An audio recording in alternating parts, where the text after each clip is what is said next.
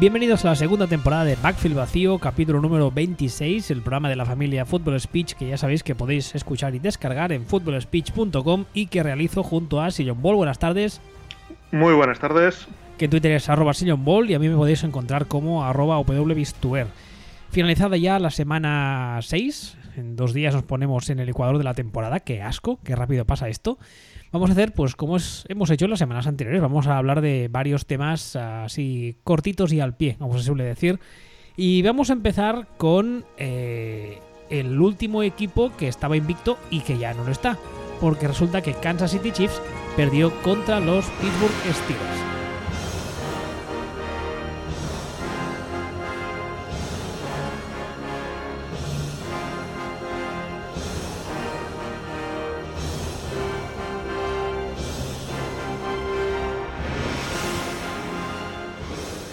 No sé, pero a mí me jodió bastante la quiniela. No, a mí para nada. ¿Tú te la esperabas esta, derrota en, Arrowhead de los Chiefs contra estos Steelers que parecen bipolares? O, completamente. ¿Sí te la esperabas? Hostia, pues yo no, ¿eh? De verdad. Yo completamente. Pues, eh, y una de las cosas que me he hartado de decir es que los, los Steelers, como bien dices, son bipolares. No es que sean bipolares, son el puto Harvey Dent. Entonces, eh, es cierto que los Steelers son capaces de hacer lo peor, pero también son un equipo que ya dijimos la semana pasada que es peligrosísimo. O sea, en playoffs es el equipo que uno no quiere ver delante. Además es que tiene para todo. Para más Inri, que decimos esto de que son bipolares, su, su quarterback titular salió eh, la semana pasada, no sé si la gente lo escuchó, y salió como un, no sé, un martes y hizo unas declaraciones que cogieron mucho, mucho bombo porque salió a decir, a ver si es que ya no me acuerdo de jugar a esto, a ver si he perdido el mojo y al cabo como de 18 horas, él mismo salió a decir, no, no, si soy la polla, si soy buenísimo, soy de los mejores que ha jugado nunca esto, ¿qué dices? Y al día siguiente volvió a decir, bueno, pero no estoy jugando bien, tal y cual, y fue en plan, hostia, es que es, es el ejemplo perfecto de lo que son estos Steelers. O sea, es una panda de enfermos mentales bipolares, es espectacular. Y me hizo mucha gracia, pero la verdad es que, insisto, yo no me esperaba para nada esta derrota, y menos jugando en Arrowhead, la verdad. Hombre, hay que tener en cuenta, pues, igual que ya hemos dicho, que, los Steelers son el equipo de, Cali de arena, pero no de Cali de arena. O sea, es el equipo que cuando te da arena, te da el desierto del Sáhara y cuando te da cal, te da rollo los Izabala. O sea, te da pero bien, por todas partes. Entonces, este, eh, eh, aparte de esto, resulta que al menos para mí, Steelers son un matchup horrendo para, para Kansas City, para los Chiefs me parece que es un equipo que, las, lo fuerte de, de Steelers eh, encaja con las debilidades gordas de, Kansas y se vio el otro día. Entonces, claro, al final dices bien, es un partido puntual, eh, un matchup horrendo y los Steelers que a un partido te, pueden hacer una avería, a cualquiera. Y es lo que pasó. una, de las, una de las cosas que, que habrían probablemente supuesto que ganaran los Chiefs es que los Steelers volvieran a hacer gilipollas y volvieran a, haber planificado el partido con el culo, como el partido anterior, que dio, que dio penita, y comentamos, que, que Rodlisberger pasó cincuenta y tantas veces, pero el otro día pues, estuvieron clavados. El otro día Rodlisberger pasó 25 veces, eh, Levon Bell corrió 32. Que ni siquiera es que Rodlisberger hiciera un buen partido, ni mucho menos. Fue un partido muy normalito pero coincide porque no sé, no sé si habrás visto tú a, Kansas este año más o menos regularmente, aparte del partido de, los Patriots que ve todo el mundo. Ah, les he visto tres, si no recuerdo mal. Sí, les he visto tres. ¿Y, qué impresión te deja la defensa de los Chips? Mm, mm. Yo creo que la gente se hace unas pajas mentales espectaculares con el rollo de que es un roster muy completo, que eso es cierto, y creo que la gente cree que es mejor de lo que en realidad es. Pues te voy a decir que la defensa de los Chiefs es mediocre. O sea, mediocre. estadísticamente es el número 21 de la liga.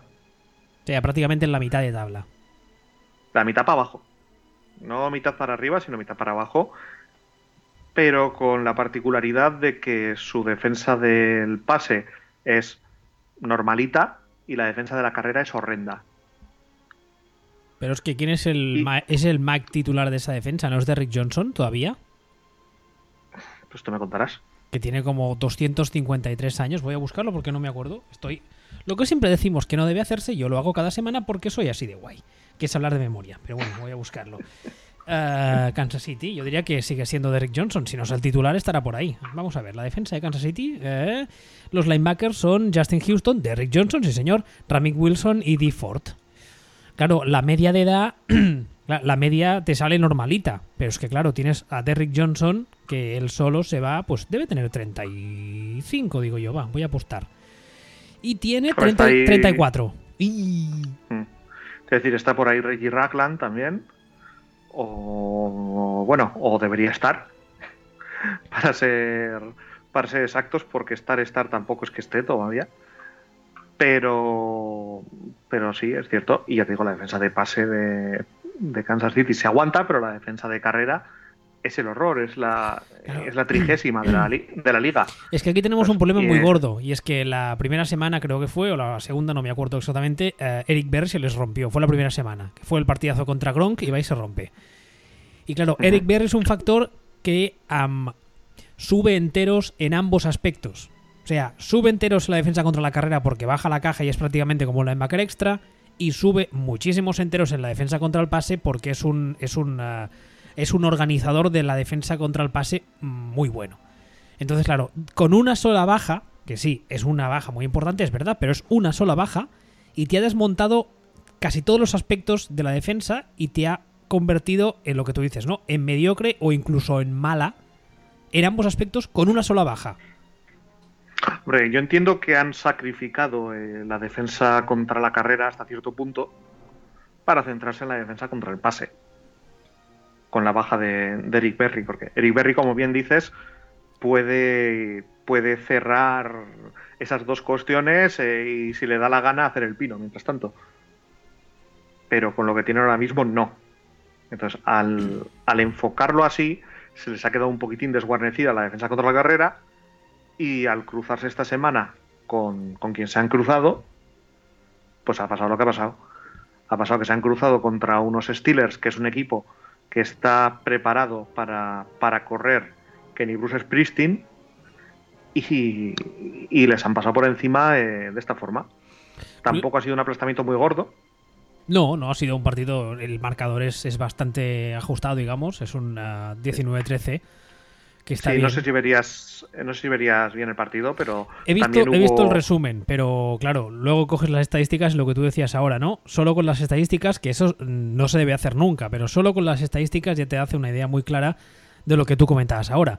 Bell 32 carreras para 179 yardas y claro, pues bueno, y en cambio Big, ben, 25 intentos de pase.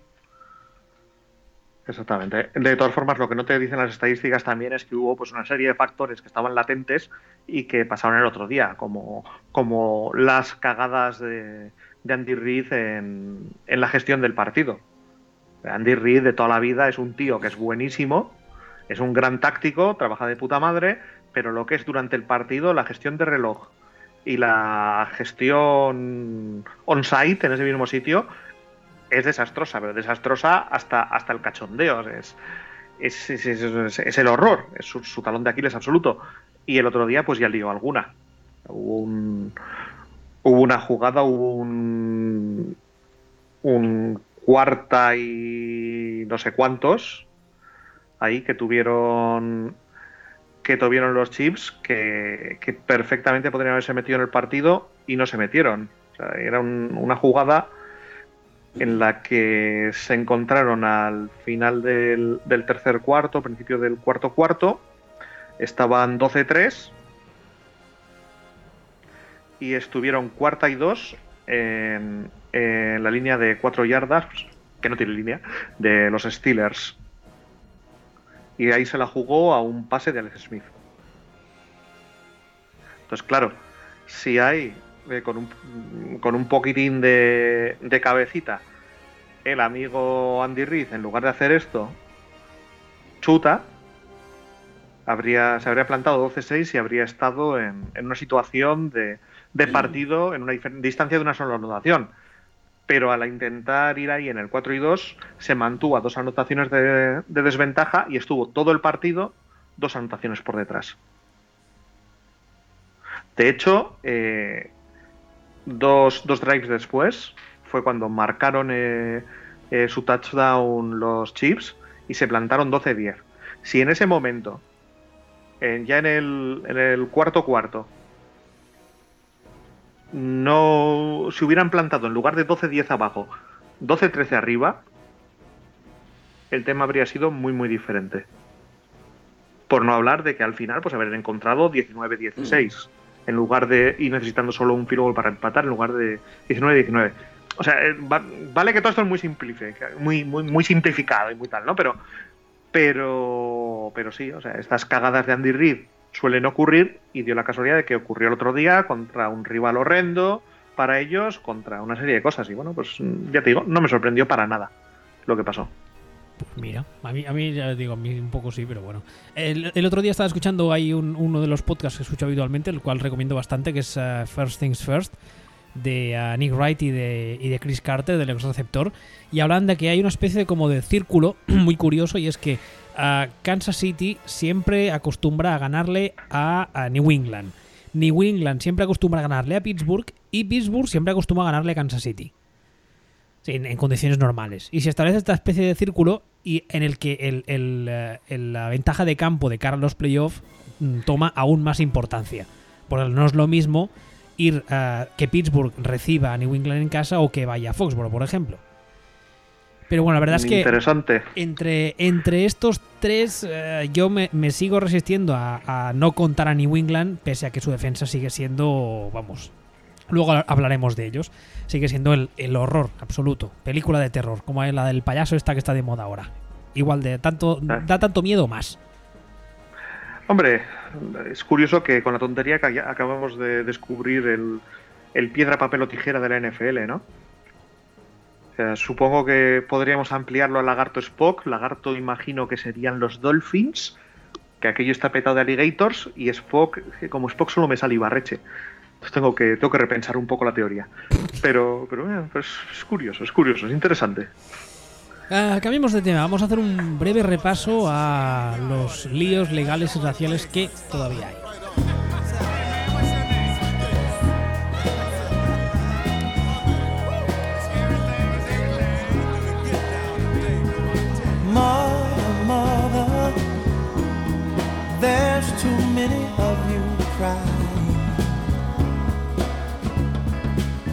¿Qué ha pasado esta semana? Porque por desgracia este es el tema de nunca acabar. Y cuando parece que la cosa empieza a estar relajada, sale alguno de estos tontos del culo habituales y le mete más gasolina al tema. ¿Qué? ¿Qué? ¿Qué novedades hay? ¿Qué? Cuéntame. Nada, pues a ver, esta semana hablamos de esto un poquitín también, porque aunque, aunque no solemos querer hablar de esto, no parece, no parece importante, es, es relevante. Lo de esta semana es relevante por, sobre todo por dos cositas que han pasado. Primero, que ha habido la reunión entre jugadores y, equipos y franquicias para discutir si iban a cambiar algo, hacer algo sobre cómo enfocar las protestas y cómo enfocar la relación con, con Donald Trump. Y la conclusión a la que han llegado es que no cambian nada. De hecho, salieron comentando jugadores que es una decisión personal de cada uno y como tal la van a seguir tratando. Y los y las franquicias no han sido capaces o no han querido o lo que sea de, modificar el tema. Entonces así estamos. Fue bastante, fue bastante bonito, la verdad. Fue un golpe de chorra en toda la cara de Trump bastante majo. Porque fue en plan, no, la NFL tiene que cambiar el reglamento para obligar a todos. Entonces la NFL solo dijo, bueno, vamos a estudiar. Y al cabo como de 12 horas salieron a decir, ¿sabes qué? Pues no. Entonces, eh, a esta reunión esperaban que estuviera invitado Colin Kaepernick, Kaepernick no estuvo en, eh, al final de esta reunión. Los jugadores le invitaron, pero la NFL no. Hay más reuniones previstas para esta semana y la que viene, y ahí sí que se espera que, aparezca Kaepernick. Y bueno, de momento el status quo en, en este sentido se mantiene. Y luego tenemos la otra cuestión que para mí es muy muy gorda que ha pasado esta semana.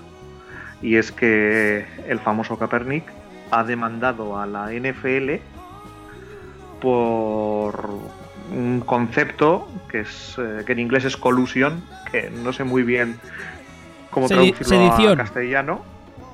Sedición no es. Ah. Sedición, no me toques la, los perendeques. Es que llevo unos cuantos días ah, leyendo y estudiando sobre sedición y soy un experto ya.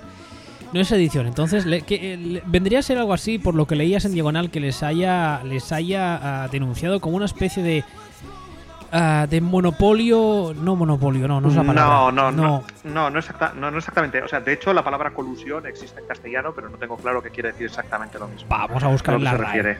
Vamos a buscar en la RAE, a ver qué dice.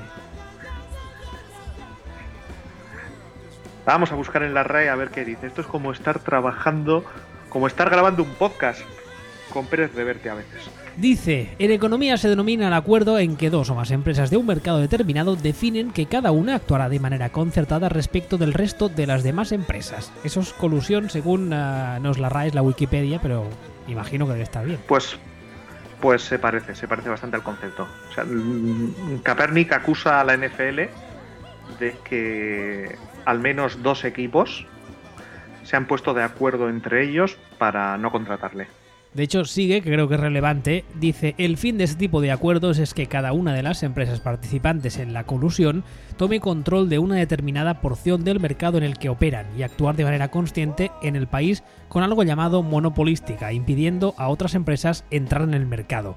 O sea, pues, algo de monopolio sí que tiene a ver. O sea, lo que imagino que, que Kaepernick está diciendo al NFL es que hay dos equipos que se han puesto de acuerdo para y, en este ponerse de acuerdo han rebajado sus posibilidades reales de encontrar trabajo, por así decirlo. ¿Va por ahí? Más, más o menos, más o menos, pero no se lo está diciendo Kaepernick a la NFL.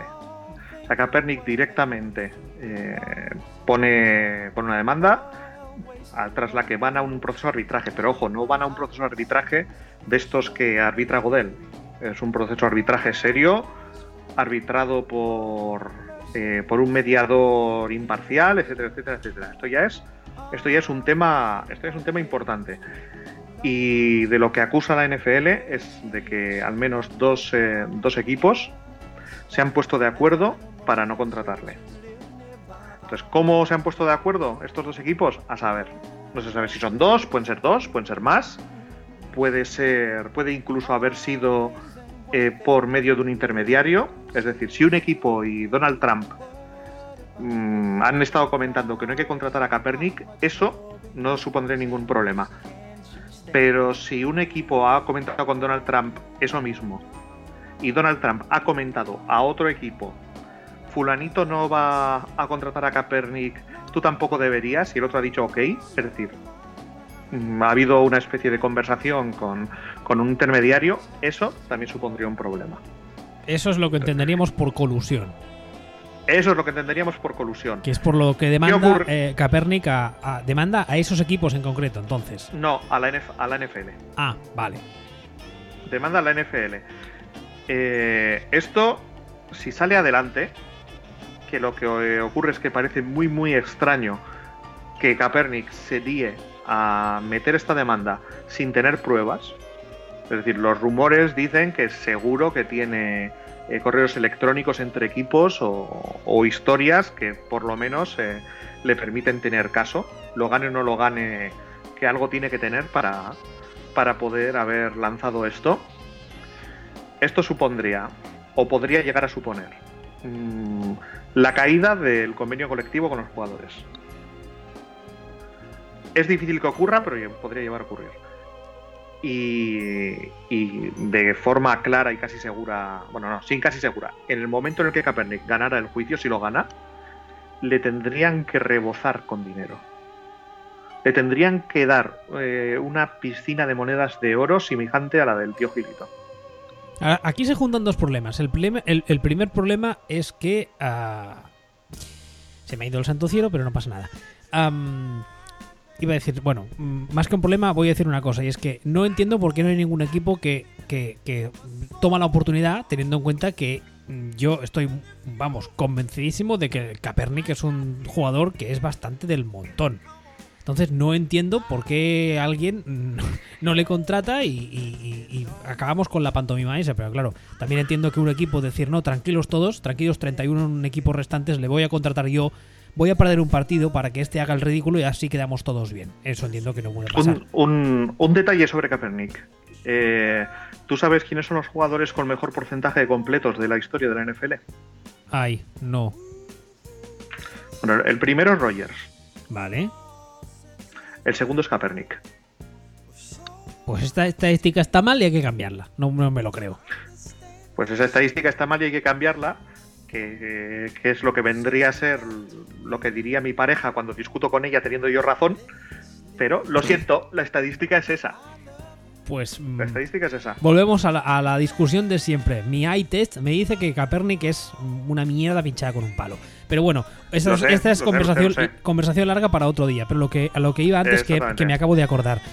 Ah, el tema está en que el convenio actual se aguanta con pinzas y que hay muchos agentes de muchos jugadores que ya ah, les han avisado de que para el 2021 que termina este convenio vayan haciendo caja, porque es muy probable que se enfrenten a una huelga y a una huelga larga. Y para quien no lo sepa, los jugadores NFL cobran en función cobran por semanas. Cobran en función de los partidos que juegan. O sea, cada semana, cada martes van a la oficina y mm, les ingresan o les dan un cheque. Esto funciona así, es verdad. Entonces, claro, hay muchos jugadores que durante la temporada, cada semana va entrando dinero y porque esto pasa mucho con los jóvenes, ¿no? Cada semana tengo un cheque nuevo, hostia, qué bien. Bueno, pues esta semana me compro un coche, la semana que viene me compro un apartamento, no sé qué, y de repente termina la temporada y se acabó el dinero. Y dices, hostia, ¿ahora qué hago? Y por eso muchos agentes están diciendo a todos los jugadores, sed inteligentes, haced un poco de rinconcito, porque vamos a una huelga. Y si pasa esto, si hay este juicio si Caperni, como tú decías, saca pruebas claras de que hay varios equipos que han, estado compinchados entre ellos y se, y se precipita en la caída del acuerdo, pues la huelga en vez de llegar en 2021, llegaría ahora. Y, eh, o sea, no sería un golpe a una situación estable, sería un golpe a una situación que ya está de por sí tocada. Eh, hay que tener en cuenta que para que caiga el convenio tendrían que pasar bastantes cosas. Es decir, es, un, es algo que está en el horizonte, pero no es la solución más probable. La solución más probable es que sencillamente le llueva dinero a Kaepernick encima. Hombre, es lo más fácil. Para el NFL es lo más fácil. Que le den dinero, y que se calle, que no dé por saco y que se vaya por ahí. Exactamente. Y bueno, pero es que no creo tampoco, eso sería alcanzar una solución extrajudicial. En este caso, el dinero de verdad le quería Kaepernick eh, si, si el arbitrador, si el mediador mm, saca un veredicto a su favor. Y también hay que tener en cuenta dos cosas. Si un equipo le hace una oferta a Kaepernick, eso no invalida absolutamente nada. Es decir, mañana llegan los Packers, le hacen una oferta a Kaepernick y da y importa un carajo. Y él la rechaza, importa un carajo. Porque eso no quiere decir que no haya otros dos equipos que se han conchavado anteriormente. O sea, podríamos llegar al extremo de que le contrate un equipo, el tío esté en plantilla jugando y cobrando de un equipo y por el por otro lado la mediación avance y se se, se, se, ah, no me sale la palabra, se dicte a su favor y, le tengan que y le tengan que indemnizar incluso aún jugando en el NFL y cobrando del NFL, ¿es eso? Exactamente, porque hay que tener en cuenta cuando hablamos de la indemnización de Kaepernick que eh, el dinero por el que ha firmado Mike Lennon, por ejemplo, este año. Y Mike Lennon, tú coges cualquier, cualquier guía estadística, te va a decir que Mike Lennon es peor quarterback que Kaepernick. Entonces, si Lennon está cobrando lo que está cobrando, Kaepernick tendría que cobrar más.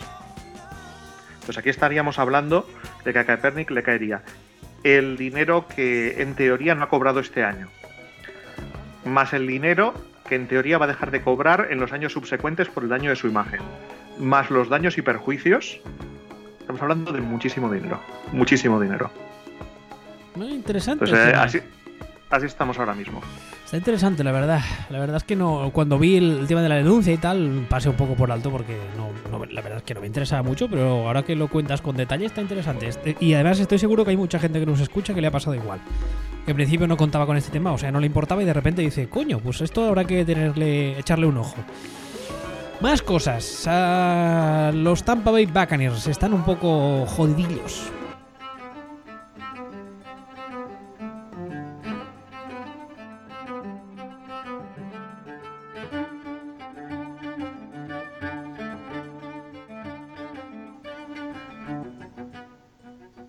Me sabe mal, me sabe mal decirlo y me sabe mal que sea así, pero uh, esta semana en, en, a través de WhatsApp y de Twitter y con, uh, con varias gente de los Bucks, que ya sabéis que tienen, tienen una cuenta que es uh, creo que es guion bajo ESP, o Bucks guion, o todo junto ESP, pero si no la seguís ya, lo cual dudo, hacedlo porque hacen un trabajazo espectacular. Y hablaba con varias gente de, de, de los seguidores de los Bucks, y la verdad es que el James Winston...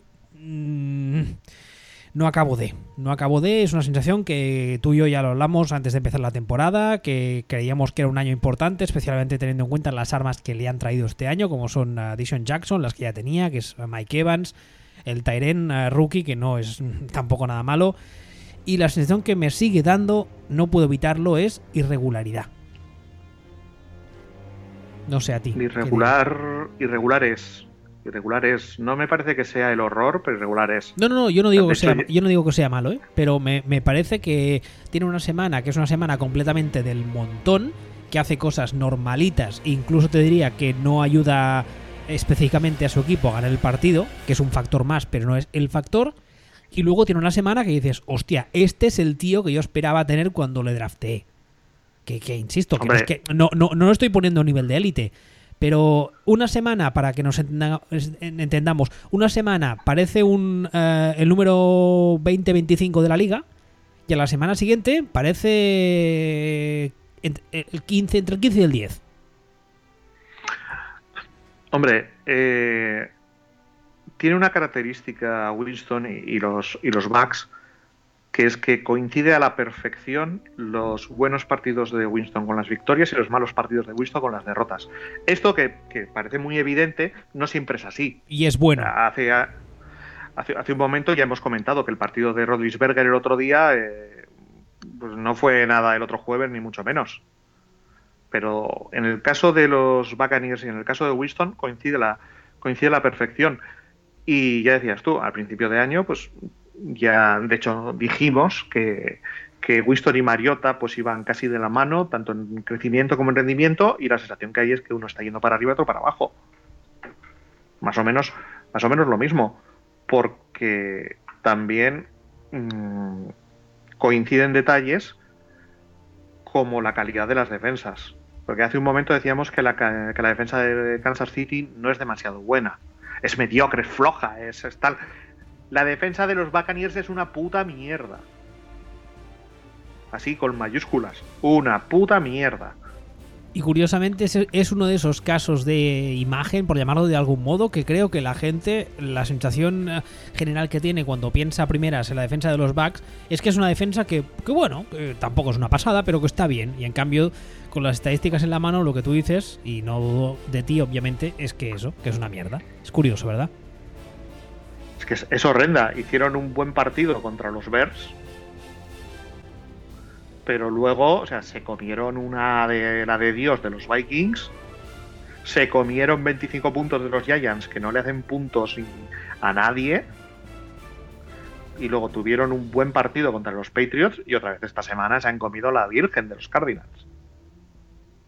O sea, están eh, tú no puedes ir por el mundo comiéndote la de Dios de los Vikings y la de Dios de los Giants y la de Dios de los Cardinals. No es serio. O sea, no es serio. Aparte que este, este no es serio, obliga, obliga a cosas pues como que, como que necesites tener a Winston lanzando todo el puto día. O sea, lanzó 40 veces contra Minnesota, 38 veces contra los Giants, 46 veces contra New England. Está, está esforzando la máquina. Está esforzando la máquina, que yo también me cuestiono qué cojones está pasando con el play call en, en ah, los. Ahora iba, iba yo para allá. No, no, no, o sea, no tanto que también un problema de play call, sino yo creo que es un problema de staff en general y además aquí nos, nos voy a colgar la medalla porque creo que ambos lo dijimos antes de empezar la temporada, que Dirk Ketter era un head coach de perfil más bien eh, grisáceo. Es un tío que a mí personalmente, yo que me considero un hombre de ataque, es un tío que sus ofensivas nunca me han dicho nada y que no entiendo por qué tiene una especie de, de, de, fama a nivel NFL. De hecho, mm, esta fama es la que le ha llevado a ser head coach cuando nunca en, en, su carrera había tenido un puesto de head coach en la NFL. Porque yo no me sabía su currículum de memoria, estoy mirando, y su única posición como head coach fue a nivel de instituto en el año 84. O sea, a nivel, a nivel NFL no ha tenido nunca ninguna experiencia como head coach. Um, eh, ¿no, este no estuvo de, de, head coach de Arizona State? Sí, pero es, es, NCAA, no es NFL. Ah, vale, como ha dicho a nivel de instituto en el año 84. Como pues head coach. Eh, ah, bueno. Sí, no, en Arizona State. Vale, vale, ya, ya, entiendo a lo que te refieres. Sí, bueno, estuvo en Boise State dos años y en Arizona State estuvo cinco. Y luego ya Ah, saltó, ya saltó al NFL. Pero vamos, es un tío que, eso, que cuando pienso en él, pienso en, en bueno, es, es, es como una hay, hay, una, figura en la NFL que para mí, cuando pienso en este tipo de personajes, me viene a la cabeza que es el funcionario NFL. De esos head coach que, bueno, que te sirven para, para ir tirando y para que el equipo más o menos funcione con un cierto orden y que no sea terriblemente malo, pero tampoco terriblemente bueno. Y este señor es uno de esos nombres que además siempre está pululando porque cuando le despiden de aquí le contrata al otro y cuando no pasa de aquí a ser coordinador pasa ahí a ser entrenador de posición y, va pululando. Y es un tío de estos, es un tío funcionarial. Y yo, francamente, lo he dicho muchas veces y creo que además este año se está, se está pudiendo comprobar en muchos casos diferentes. En el caso de un quarterback joven, tú drafteas un quarterback que quieres que sea el futuro de tu franquicia y que hay que hacerle crecer, necesitas un staff y un head coach competentes que sean capaces de hacer eso. Y eso no todo el mundo es capaz de hacerlo. Nah, es que esto es, es, es, que es extraño lo de este tipo, porque ver, este tipo era el coordinador ofensivo de los Falcons previos a Sanahan. O sea, estos Falcons con un ataque de mierda, a pesar de que tenían eh, eh, la plantilla que tenían, pero que acababan pues 6-10, esos Falcons tenían como coordinador ofensivo a, a este tipo en los últimos años de, de, Mike Smith y todo esto. ¿Correcto? Sí, sí, sí, tengo entonces, de, delante aquí. Entonces, bueno, entonces, como este tipo ha conseguido llegar a donde ha llegar, a donde ha llegado, a mí me, a mí me fascina.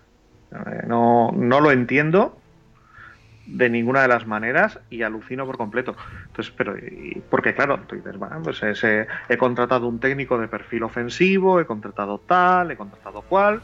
Es normal que, la defensa vaya un poquito peor porque es que si contratas un técnico de perfil ofensivo que no se sabe quién ha decidido, que es un tío exitoso y no te hace funcionar el ataque y encima justificas la defensa, pues, pues vamos como vamos vamos como vamos, que vamos de puta pena, básicamente. Entonces yo no termino de, de entender apenas apenas nada de, de estos Buccaneers. Yo esperaba bastante más de los Buccaneers, o sea, estas de estas de mis pifias absolutas. O sea, pensaba que tenían equipo, a pesar de, de las dudas que me generaba el head coach para ir para arriba. Todavía pueden enderezar la temporada, no, no van tan mal. Pero pinta pinta castañoso. O sea, pinta, pinta castañoso absoluto. Hombre, para, y... mí, para mí están siendo una de las decepciones de la temporada, pese a que solo llevamos seis semanas, ¿eh? Porque es que sea, no, no, les, lo... no, les, veo capaces de pegar el petardazo de repente y decir, hostia, ya está, ya hemos cogido el ritmo y, y ya. Buah, el resto de temporada la mar de bien. No, ¿eh? Ni mucho menos. No, no, para nada. Y a mí la, ya te digo, a mí la defensa es lo que más me, me está alucinando porque la defensa del coordinador de Tampa, que es Mike Smith, que es muy gracioso porque lo que han hecho ha sido cambiarse las posiciones. En los Falcons estaba uno de head coach y otro de coordinador, y ahora está están al revés, está el otro de head coach y Mike Smith de, de coordinador. La defensa es, aberrante, es aberrante, o sea, parecen Playmobiles, eh, es, es, lamentable. Y el ataque está como está. Y el problema que tiene, que tiene Tampa, que está 2-3, entre otros problemas, es el calendario que tiene. Le queda el calendario más, más duro de toda la NFL ahora mismo. O sea, mira, te, voy diciendo. En Buffalo, Carolina, en Nueva Orleans, los Jets. Este, en teoría, es fácil. Aunque depende de, de cómo se han levantado los Jets ese día. En Miami, en Atlanta, en Green Bay. Este también es fácil. Eh, contra los Lions, contra Atlanta, en Carolina y contra los Saints. Con este calendario que me acabas de leer, yo perfectamente veo un escenario válido el que de aquí al resto de temporada ganen dos o tres partidos más solamente. Claro, esto estando donde están, en una división que los Panthers están 4-2 y con pinta de velocidad de crucero. Los Saints están 3-2 y a lo mejor este es el año que en lugar de quedarse en 8-8 hacen 9 o hacen 10 victorias. O los Saints, por ejemplo, esta próxima semana que tienen que jugar, eh, les toca jugar en Green Bay, eh, ellos no se tendrían que bajar los extraterrestres para que no ganaran los Saints. Sí, es, es bastante factible que ganen, sí. Entonces, eh, los Saints ya se plantarían como se plantan. Y también da la casualidad de que con la tontería de, los huracanes, los Buccaneers no tienen eh, jornada de descanso. Porque la jornada de descanso se la comen con un partido en Miami. Para recuperar el partido que tenían atrasado. Entonces yo todo esto... Y dices, no, es que solo van 2-3. Digo, sí, solo van 2-3 pero ojito con la división, que te he mencionado dos equipos, pero también están los Falcons, que los Falcons están volviendo a ser lo que son los Falcons, pero dentro de los equipos que, bueno, bien, son buenos, bien, no son, no son mierda absoluta. Entonces, a ver cómo consiguen desde este 2 a 3, con ese calendario y tal, decir, no, me voy a plantar en, en 10 victorias para, para entrar en playoff. O sea, tendrían que hacer 8-3 el resto de la temporada. Y no sé, no, no lo veo ni por el forro. No, no, no, ni mucho menos. Pero bueno, a mí lo que, lo que más me jode de esto es el tema de, Winston. Yo creo que, que de momento no está, no está a la altura de lo que muchos esperábamos y yo creo que una vez más es un problema de staff. Es un problema de staff y de que no saben, ah, no saben, no sé si es una, si es un problema de que no saben hacerle crecer, o es un problema de que el play call no acaba de Mm, maximizar sus puntos eh, fuertes y minimizar sus puntos débiles. No lo tengo muy claro, pero, pero yo creo que los Bucks este año que viene harían bien de hacer una limpieza de staff mm, profunda. Porque yo creo que tienen nombres, tanto en ataque como en defensa. Yo creo que el, no, no, es un problema de que el personal que tengas es una auténtica basura, como puede ser el problema de otros equipos. Y yo creo que no están jugando al nivel que podrían jugar. Pero no sé, veremos cómo avanza y cómo termina la temporada y qué deciden hacer, pero, pero ya te digo. complicado. O sea, complicado que lo enderecen. Eh, yo el, mejor caso que veo para los Bucks ahora mismo esta temporada es quedarse en la zona de ni fu ni fa, en el 8-8 o, o, como muchísimo, que lo veo dificilísimo, un 9-7 y que digan, bueno, hemos hecho 9-7, vamos a darle otra oportunidad a al equipo técnico porque, bueno, tampoco lo hemos hecho tan mal. Es, ese el infierno en el que pueden caer los backs. Ahora mismo casi les interesa más no ganar o ganar lo que cabría esperar y que alguien allí diga, oye, pues mira, casi que casi que no es de recibo que con el depth chart que tenemos, o sea, no es de recibo que con Mike Evans y de Son Jackson y de Son Jackson y eh, andemos así. O sea, y, Doc Martin, es que, es que no, no, es de recibo. Y hablando curiosamente del rival que tuvieron los Buccaneers esta semana, que fueron los Arizona Cardinals, eh, esta semana debutaba su nuevo running back, Adrian Peterson. Y mi pregunta es, ¿se han hecho un favor mutuo, tanto la ofensiva a él como él a la ofensiva?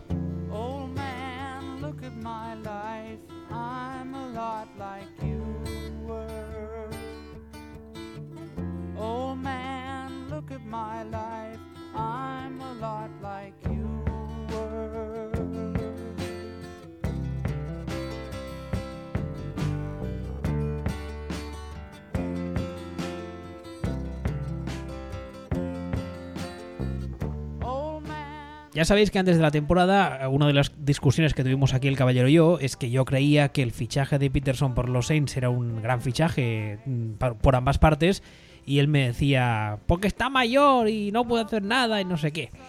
La verdad es que su paso por los Saints fue lamentable. La primera semana tuvo además, ya lo recordaréis, un rifirrafe con su head coach en la banda, del cual todas ambas partes sacaron hierro, pero era evidente que, bueno, que algo había ahí. Y esta semana, creo que fue, creo que fue el martes o así, eh, de, de repente los Saints le facturaron a los Cardinals que estaban sin running back número uno, porque su running back número uno se rompió para toda la temporada. Esta semana debutó, como decíamos, contra los Bucks y la verdad es que mm, a mí lo que vi me gustó mucho. Mm, primero desde un punto de vista individual, no de resultados, sino desde un punto de vista que le vi bien, le vi físicamente bastante bien. Y luego desde un punto de vista que Arians es un tipo que ya sabéis que le gusta más el pase que un tonto lápiz y yo tenía mis dudas de cómo iba a encajar un corredor que en principio era un corredor eh, clásico, norte-sur, y además que siempre o casi siempre había jugado con fullback, era un sistema más tradicional, y que en principio con Arians pegaba como un huevo y una castaña. Pero hoy esta semana, la verdad es que mm, le, vi, le vi usado de formas bastante nuevas para lo que es él, y a mí me gustó bastante lo que vi. ¿Tú vas a criticarlo ahora? Pregunto. A saco. ya sabía yo. Ya sabía yo. ¿Por qué? Va, suéltate. Suéltate el pelo, loca. Y luego, si quiero, el sujetador, completamente. Pero vamos a ver. Eh... Qué imagen. Que, es que. Es que sí, no, no. Sí, de lo que me arrepiento es de, es de haber citado a los hombres G. Eso es lo que realmente me va a hacer luego no dormir. Pero bueno. Eh, el problema que tiene que tienen realmente tanto los Cardinals como, como Adrian Peterson es que están, para mí están perdiendo la perspectiva. Ahora mismo los Cardinals están 3-3. ¿Vale? Te voy a decir a quién han ganado. Han ganado a los Colts, a los Niners y a estos Buccaneers. Joder. Y han, y han perdido con los Lions, los Cowboys y los Eagles. Entonces, con todos los respetos, a mí me parece un equipo que está bien entrenado y consigue ganar a los equipos de mierda pero que en cuanto se cruza con un equipo razonablemente serio, se va a la mierda. O sea, es, así. no, no, le veo más. No le veo más historia. Además, está en una división con los Seahawks y los Rams. No sé dónde pretenden ir. La semana que viene tienen un partido contra los Rams, que para mí es su partido del año, porque necesitan ganar ese partido en, en casa contra los Rams para tener alguna opción de, algo, de, aspirar a algo. Pero es que yo creo que es que incluso aunque lo ganaran, no les, no les da. Y lo que te decía del, lo que te decía del running back viejuno.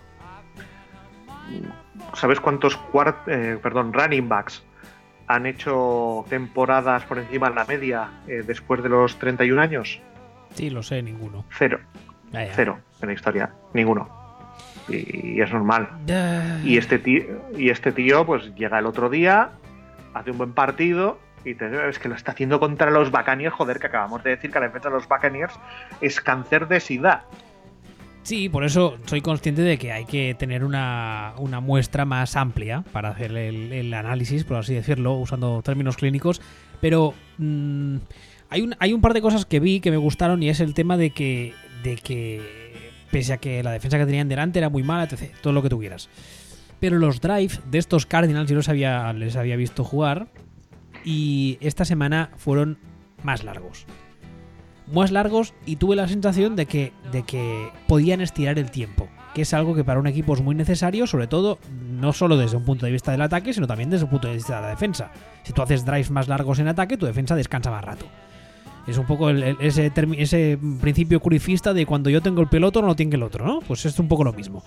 Entonces, la sensación que me da es que con un running back eh, que sí, que está viejuno, etcétera, etcétera, pero que aún le queda un poco dentro del tanque, como se suele decir, junto con esta ofensiva de pase.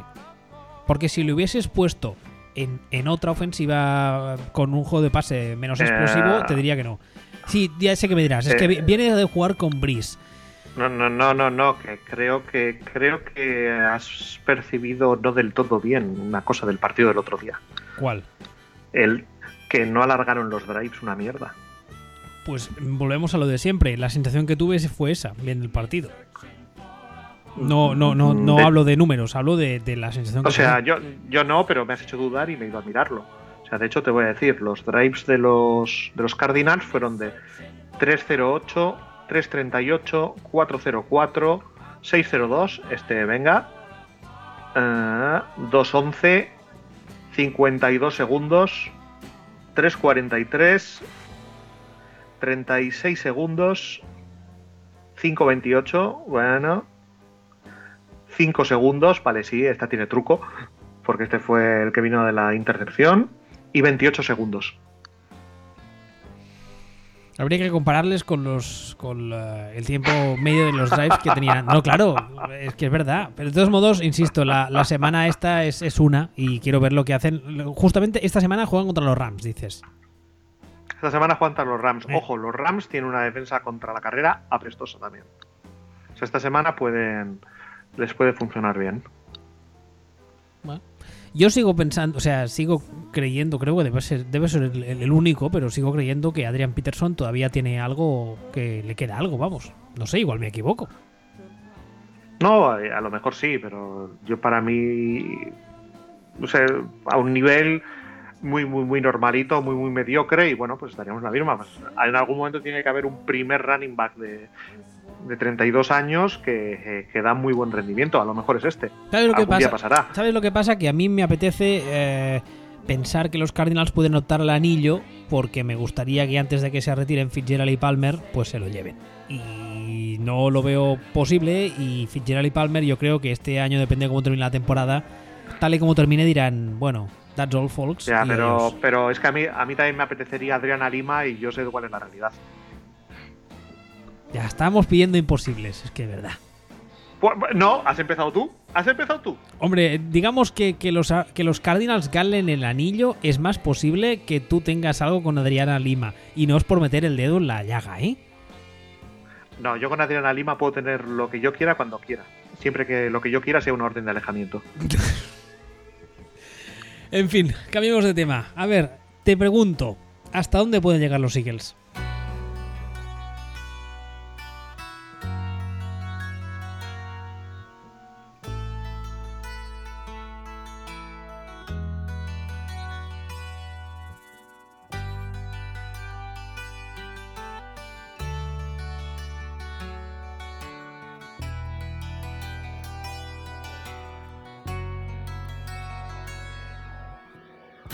Pues va a resultar que el chaval este no es malo, ¿eh?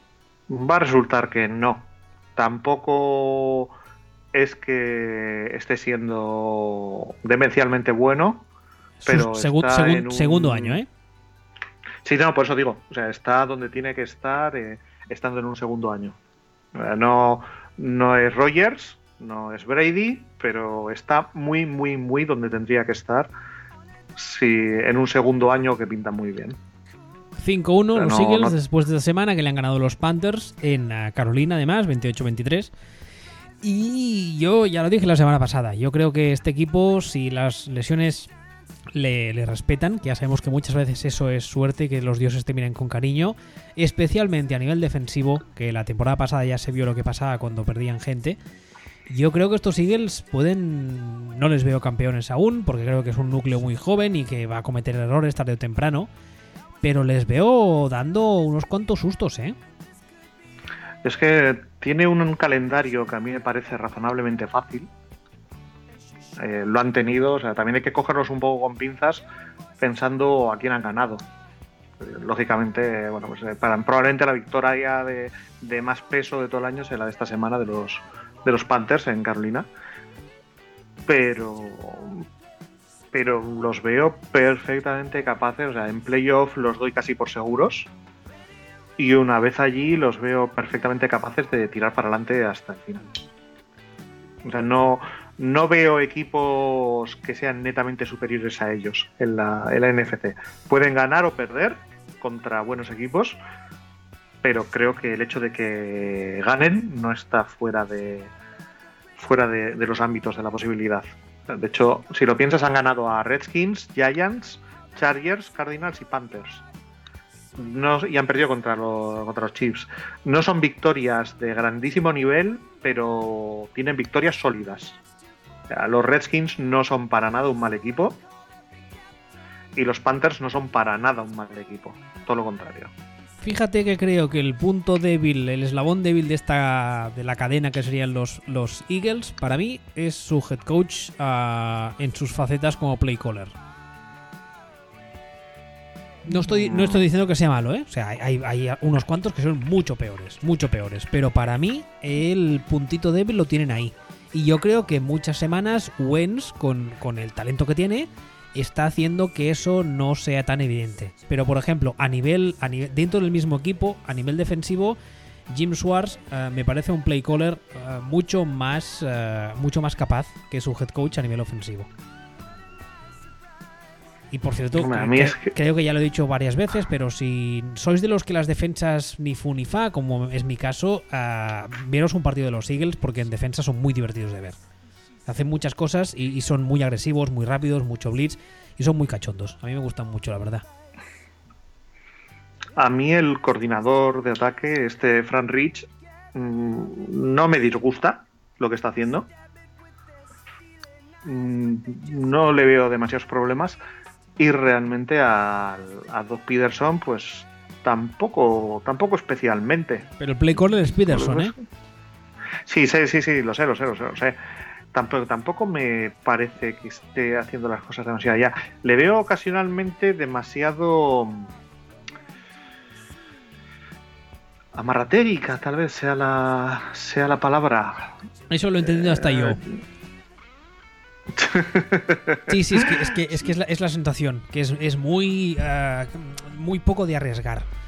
Muy tradicional, sí, muy, muy, muy, eso, muy amarrategui, muy que no, que no, que no me atrevo. Lo puedo, sí, pero lo puedo entender dentro del tengo un quarterback de segundo año y le estoy llevando entre algodones y con las ruedecitas de la bici. Entonces, mm, mm, mm, o sea, tú piensas, lo puedo llegar a entender, ¿no? Los resultados le están yendo, el rendimiento de Wentz está siendo bueno o muy bueno. O, sea, o pues sea puesto, puesto en otras palabras, tú harías otra cosa quizá, pero puedes entender que él decida hacer lo que está haciendo, ¿es eso? Mm, sí, exactamente. O sea, lo que está haciendo de, de momento tiene sentido. Pero nos, a ver, nos podemos encontrar en un caso como el de Hugh Jackson en, en los Browns. Lo que está haciendo hasta ahora no, no, no voy por, no, no por eso. Ah. Eh, Hugh Jackson ha estado años haciendo lo que se suponía que tenía que hacer y cosas con sentido. Pero ha habido un momento en el que el equipo ha tenido que crecer de verdad, o le tocaba crecer, y no ha sabido, no ha sabido hacerlo. Se ha puesto a tomar decisiones raras, eh, cosas muy, muy, muy absurdas. Eh, los Eagles, evidentemente, están mucho más avanzados en el desarrollo que como están los Browns pero en concreto el quarterback, en concreto Wentz, está en su segundo año, lo están mimando y están intentando pues llevarlo, entiendo yo. Va a haber un momento que no creo que tarde mucho en el que va a tocar decir, bueno, pues ahora ya toma las llaves del coche y a partir de ahora ya puedes ir a la puta velocidad que te dé la gana por la autopista. Entonces, cuando llegue ese momento, que probablemente sea, si no en estos playoffs el año que viene, ahí veremos cómo reacciona el, cuerpo técnico. Si se caga o si todo esto ha sido un maravillosamente bien gestionado proceso de supervisión y crecimiento del quarterback. ¿Ves la, la, la, comunidad Eagle, por así decirlo, que antes la de la comunidad de los Bucks, la de los Eagles también es una eh, muy activa y eh, hace muy buen trabajo? son bastante críticos con el tema de Peterson, si no recuerdo mal, y con el tema del play call. Pero bueno. Mm, sí, Pero, pero es que la gente.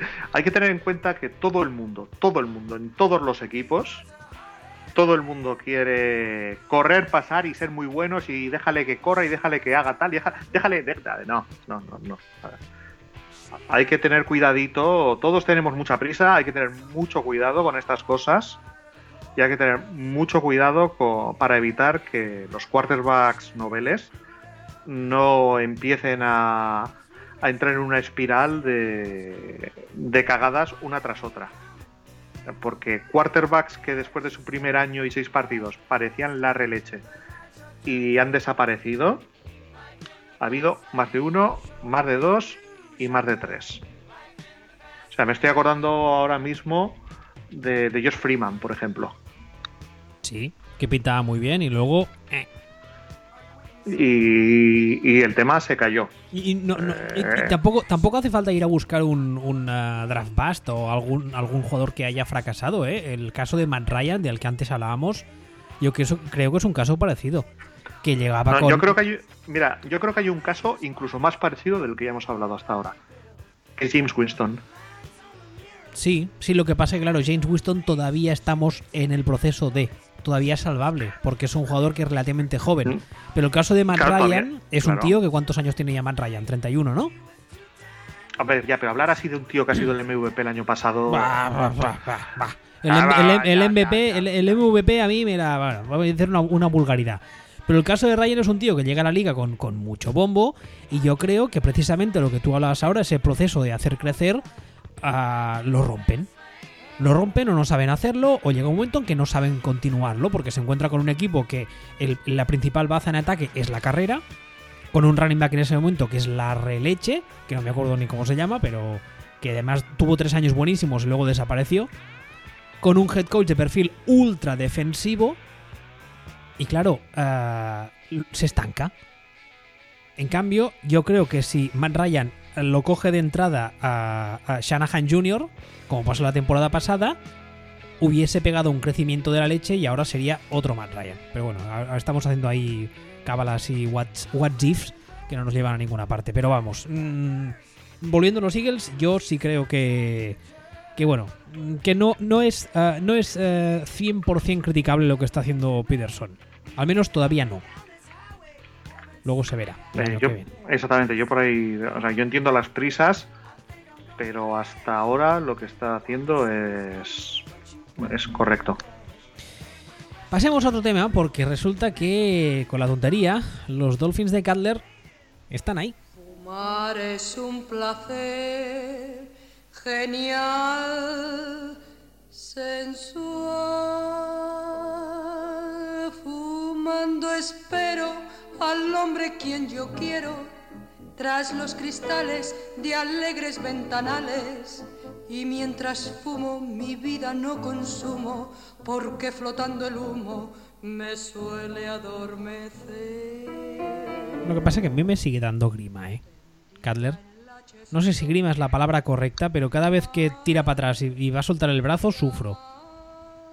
Hombre, es Cutler, no, no ya, ya le conocemos hasta cierto punto. También te digo, a mí Cutler me parece que como, como puro talento es un quarterback, casi te diría que top 5 de la liga. Sí, pero es que Pero- eso, eso no, no- no- no lo ha dudado nunca nadie. Si es que talento físico tiene todo el que le dé la gana, pero es que yo lo he dicho muchas veces, es un tío que tiene una capacidad acojonante para desconectar mentalmente de los partidos.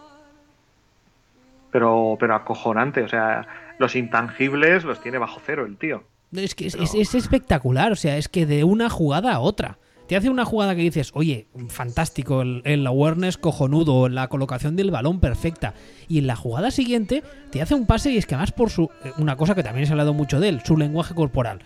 Por su lenguaje corporal es el típico pase de a tomar por culo, estoy hasta los huevos, me quiero sentar en el banquillo que os den por saco a todos y me voy.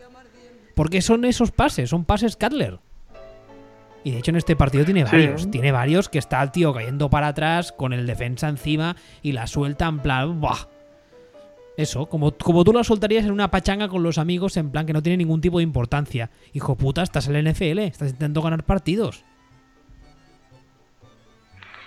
Sí, lo que pasa es que aún, aún así, aún con todo, todo lo que digamos va a ser cierto. Y aún con todo, ahí están.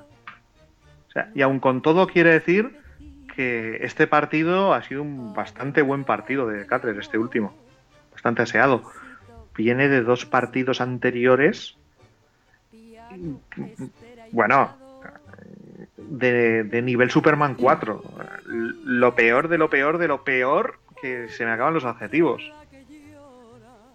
El, el anterior dices, joder, qué mal partido ha hecho contra los Jets. No, no. Mal partido fue hacerle cero puntos a la defensa de los eh, New Orleans.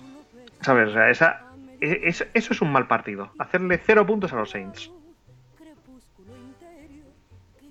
Y es que además yo creo, que, creo que el problema es, que en Miami se, lo están creyendo, ¿eh? Porque leía ayer, después del partido y tal, varios artículos. Sí, sí, leí un par que hablaban del, del SWAC, de los Dolphins, que son un equipo que, que se recompone después de que le endiñen puntos, no sé qué. Y dices, en primer lugar, eh, bueno, lo que decíamos ahora, ha tenido derrotas que dices, tela marinera. En segundo lugar, un detalle así estadístico sin importancia. Ayer el primer sack, el primer sack de los Dolphins que consiguen, lo consiguen, a, si no recuerdo mal, a medianos del tercer cuarto.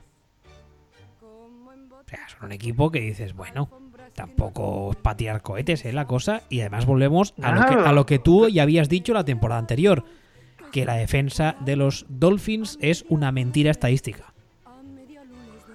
Sí, pero, pero el caso es que ahí están.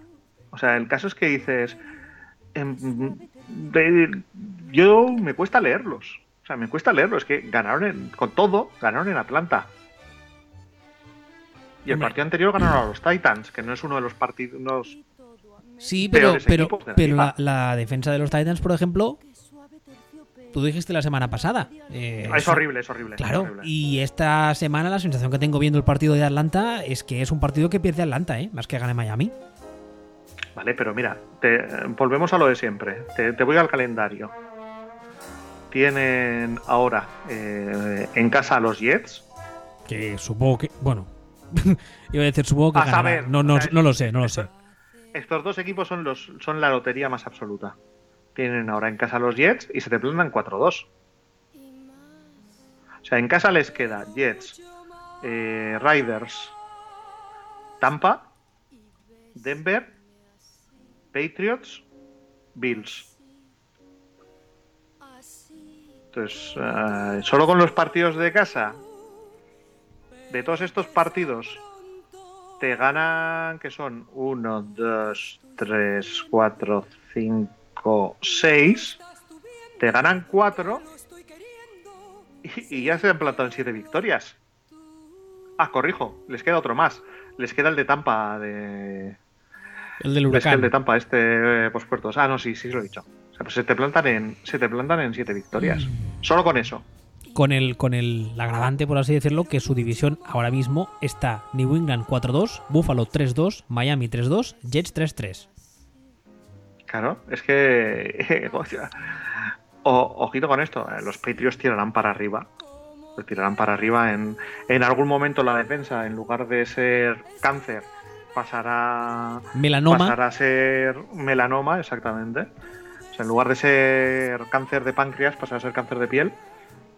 Y, y más o menos tirarán para arriba. Pero aquí yo esto lo veo bastante abierto. lo veo bastante abierto porque me puedo llegar a creer que Búfalo a base de defensa también rasque victorias, eh, esto, lo otro. Entiendo que lo más probable es que acaben Buffalo y Miami eh, con 7-9 y mirándose los unos a los otros con cara de tontos. Diciendo, vale, nos hemos quedado en la zona de ni fu ni fa. Mm, a lo que los Jets dirán, pues mira, yo tengo 6 victorias y estoy todavía más de ni fu ni fa que vosotros.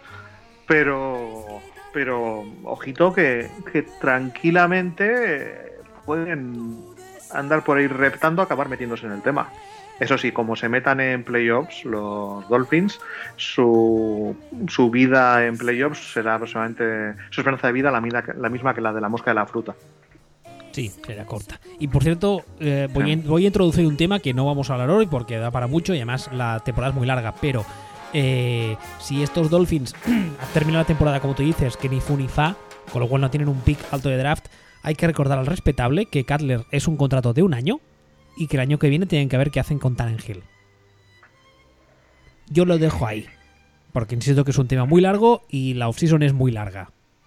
Pero no les interesa ni muchísimo menos, yo creo, hacer una temporada mediocre y conseguir un pick mediano de draft. Yo creo. Pero insisto, otro día. Y además nos queda un tema. Bueno, no, no nos queda un tema, nos queda el tema. Que es no es otro que la clavícula de Aaron Rodgers y la temporada de los Packers.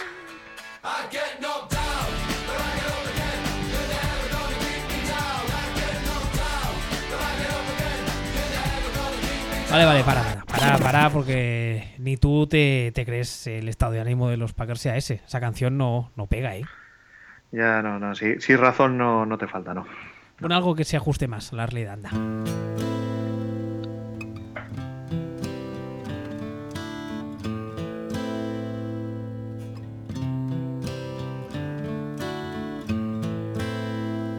I hurt myself today to see if I still feel. I focus on the pain, the only thing that's real. The needle. Eso me gusta más. Me gusta más porque la temporada de los Packers, pues en principio. En principio se acabó. ¿No? En- sí, en teoría sí. Salvo que, salvo que este hombre, salvo que Roger sea biónico, y aún así es que es, es inviable. Cuando se rompió la otra clavícula hace tres años fueron siete semanas de baja. Y la, que se, y la que se rompió fue la clavícula del brazo con el que no lanza. Entonces este año que se ha roto la clavícula del, del brazo con el que lanza, en el absoluto mejor de los casos estamos en siete semanas, que probablemente sea más, probablemente sea toda la temporada, es porque están insinuando desde Green Bay. Y, es, inviable, ¿eh? no, no van a ninguna parte.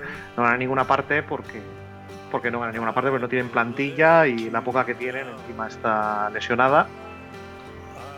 Así que, pues, pues nada, beber, olvidar y pensar en el próximo año. No tiene mucho misterio. Sí, el, eh, estos, eh, estos días, hablando con la gente y tal, no sé quién me hablaba de un doctor mexicano que debe El doctor Nick Riviera, sí. Exactamente, el, doc- doc- el doctor Nick, que había dicho que esto en cuatro semanas yo le opero y en cuatro semanas está bien. Y la verdad es que, hombre, mm, no. O sea, no. Cuatro semanas para una clavícula rota en el hombro de lanzar. Igual puede, hombre, pues, pues por poder, pues, pues yo, yo, qué sé, pues es- usando tu símil de antes, yo le puedo mandar mm, una carta declarándole mi amor a Adriana Lima y pidiendo que se case conmigo. ¿Significa eso que la vaya a recibir? Mm, No lo creo. ¿Significa eso que vaya a contestarme? Menos lo creo. ¿Significa eso que vaya a casarme con Adriana Lima? Imposible. Pues esto es un poco lo mismo. ¿Que, en cuatro semanas puede estar el chaval como para salir al campo? Hombre, pues por poder, pues por, por, porque salga. Pero para lanzar y para jugar de forma normal, ni de. Vamos. Es que, eh, vamos, es que no, no, o sea, es, es- es- de todos los. de todas las teorías médicas conocidas por el hombre. I- inviable. Y, teniendo en cuenta el calendario de los Packers y las fechas y todo, completamente inviable. Es decir, ahora mismo son Saints, Lions, Bears, Ravens, Steelers, Buccaneers, Browns. Ojo, ojo con este partido en Cleveland con los Browns, que puede ser el partido del año para los Browns. Con la pinta que tiene la temporada de los Browns. Ojo, cuidado. Pues eh, entre los equipos que, que medio aspiran a cosas y los equipos que son rivales directos y que se van a poner las pilas, porque claro, van a ir los Packers a jugar a Chicago y aunque los Bears no aspiren a nada, los Bears van a salir con el cuchillo entre los dientes. Entonces, entre una cosa y otra, eh, eso, eh, en Carolina, contra los Vikings, contra los Lions, no me puedo llegar a creer que los Packers no, no ganen un solo partido más en todo el año. Así te lo digo.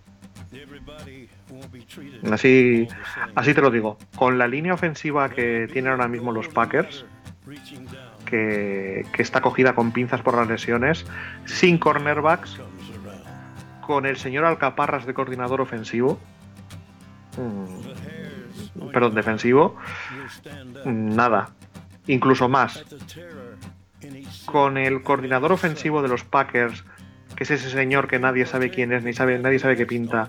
Ah, pero y ten- Mike tenéis. Se supone que hay un señor que se llama Edgar Bennett que está por ahí, pero nadie tiene muy claro qué hace. Y con Mike McCarthy dirigiendo las oposiciones, yo, yo, ni siquiera me creo que sean capaces de, de alterar el play call y alterar la forma de juego para adaptarse a, a Brett Hundley. O sea, no, no me lo creo. y pues, Hanley pues llegará hasta donde llegue. El otro día me estuve fijando y en, en las, las líneas de las apuestas desde en el momento en el que se pierde Rogers aproximadamente de media las, las líneas se modifican en 14 puntos. Es decir, para Las Vegas, Rogers vale él solo dos touchdowns por partido. Es que claro, el tema, el tema de estos Packers también lo hemos hablado mucho, pero es un tema de que, el- como tú decías ahora, el, el roster apesta. O sea, el roster apesta y de normal no se nota porque tienes a un tío ahí que es muy, muy, muy, muy, muy, muy, muy, muy, muy bueno, que hace que no se note que el roster apesta. Pero es que, es que la línea ofensiva es una mierda, los receptores son del montón siendo amable, los corredores un kilosa, eh, el Teren, ¿vale? Si este año se ha traído a, a Bennett, que, que es bastante majo, pero, pero vale, pero sería lo único. eh, lo único. eh, Bueno, ahí- y, y no te creas tú que estás rindiendo muy allá tampoco. Bueno, pero en principio sería, estaríamos de acuerdo que sobre el Sí, no, papel por nombre sería- sí. Vale. Pero claro, y además es que dices, no, bueno, es que el ataque eh, resulta que es una mierda, pero Rogers lo hace funcionar, pero luego tengo una defensa que, buah, que soy, vamos, eh, Houston, para hacernos una idea. Somos, somos Houston del año pasado, que nuestro coreback apesta, pero en defensa somos, nos comemos a los rivales. Y eso nos permite ganar 5 o 6 partidos, porque la defensa también anota y porque nos deja en situaciones de campo muy favorables que podemos más o menos solucionar con unos cuantos field goals, etcétera. Pero no es el caso. O sea, no es el caso. Green Bay en defensa No es, es el caso. es, es, es, que haría llorar al niño Jesús, como dicen a veces los Nah, Simpsons. y, no, y no solo eso, esa es la defensa que hemos visto ahora. Pero ¿qué defensa nos vamos a encontrar ahora que el ataque no, está, no se queda en el campo? Porque la defensa que hemos visto hasta ahora es una defensa que jugaba con un ataque, que llevaba a Rogers y que anotaba y se mantenía en el campo. ¿Qué va a pasar ahora con la defensa de los Packers cuando la mitad de tus drives sean tres, eh, tres y fuera? Hombre, yo creo que es un escenario bastante factible el hecho de que todos los partidos que quedan de los Packers los perdáis por dos touchdowns de diferencia o más. Mira que te digo. Yo eh, partí casi, casi yendo partido a partido eh, contra los Saints en casa. Yo no sé cómo se, se puede pensar que el ataque de Packers sin, sin Rogers puede anotar, aunque sea la defensa de los Saints, que este año por cierto apesta, pero apesta menos puede anotar más que el ataque de los Saints a la defensa esta de Capers. O sea, yo creo que no entra, no entra en la cabeza. No entra en el guion. ¿no? Siguiente, no. Siguiente partido, los Lions, lo mismo. O sea, no me cabe en la cabeza que, que haya ni la más mínima posibilidad de anotar más que el ataque de los Lions.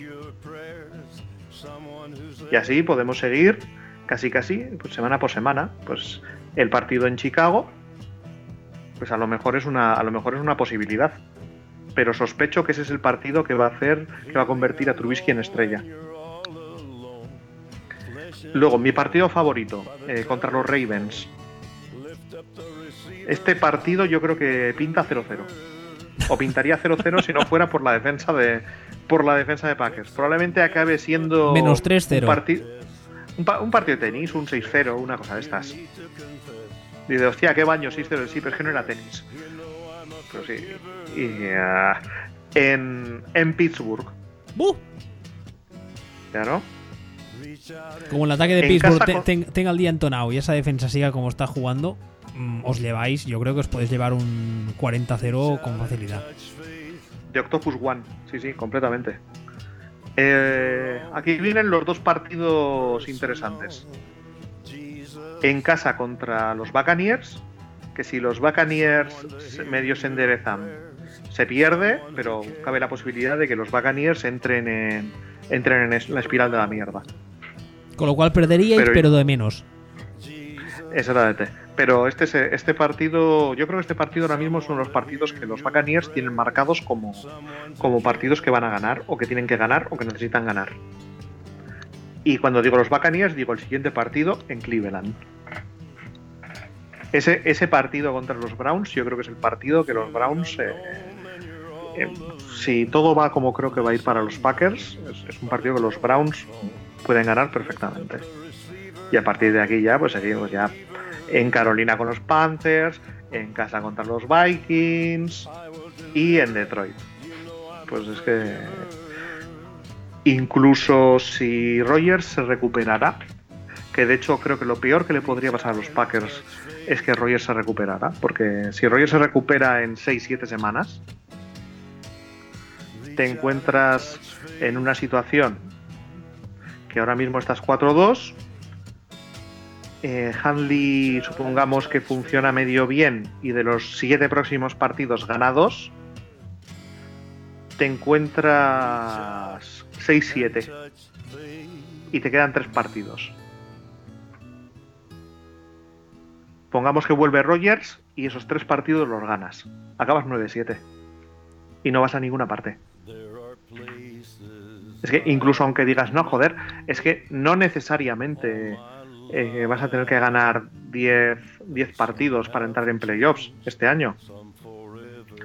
Hombre, vamos a ver.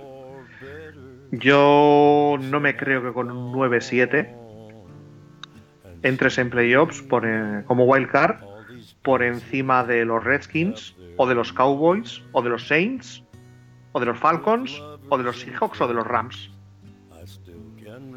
No, no, no, no pinta, no. Yo no creo que este sea un año de 9-7.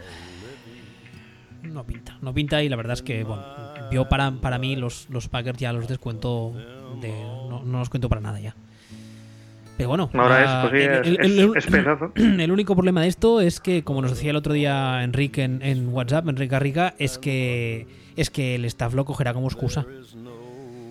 Claro. Lo cogerá como excusa, No, decir, es- no, hemos perdido muchos partidos, pero eh, es que claro, es que no está Rogers. Y dices, hijos de la gran puta, pero es que incluso cuando está Rogers, sois, mm, sois cáncer. Claro, Sois, pero sois sois el- terribles. Es, ese es el problema, pero allá entra Ted Thompson. Pues igual dicen, no, es que van a van a escoger, eh, pues probablemente escojan top 10. Bueno, la última vez que fueron los Packers top 10 en, en el draft, salieron con, con Billy Raji y Clay Matthews. Bueno, Clay Matthews, que fue, era, fue una final de primera ronda que se subió desde, desde el principio de la segunda. Que coincide con ser los dos jugadores que estaban rindiendo a un buen nivel el único año que habéis ganado el anillo con Rogers, que es el único año que tuvo defensa. ¿Qué cosas? Sí, claro, pero es que, eh, es que esa defensa, esa defensa ese año, tú la miras y dices, vale, estaba, estaba Nick Collins, que se tuvo que retirar de safety. Eh, estaba Woodson, era uno de los corners. El otro corner era Tramon Williams en su mejor momento. Estaba Sam Seals eh, recién entrado, creo recordar. Cuidadito con, cuidado con esa, con esa defensa, que, que nombres tenía, tenía bastante más apañados. Pues eso, Pues, el, eh, el único año que tuvo defensa. Exactamente. Y, y esto lo cruzas con, con los drafts de, de Ted Thompson.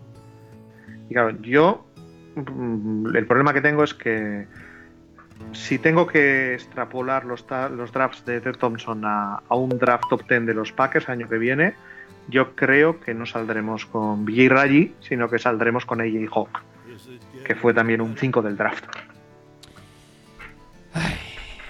Bueno, pues. Nada, un, un abrazo y un besito en la frente a los fans de los Packers que nos escuchan, porque la temporada se les va a hacer muy larga. O no, o, No, puede- sí, la- o pueden desconectar y irse a, yo qué sé, a pasear los domingos por la tarde, porque para el caso va a ser lo mismo. Sí, más o menos, completamente. ¿Quieres añadir algo más esta, esta semana? Nada, que según pasa el. eh, según estamos hablando, me están dando ganas de haber puesto en lugar de Johnny Cash el Requiem de Mozart de fondo, pero, pero bien, pero nada. Recordaros que nos podéis escuchar y descargar en footballspeech.com y que estamos en Twitter, aquí el caballero arroba sillonball y yo soy arroba wbistuer. Hasta la semana que viene. Hasta luego.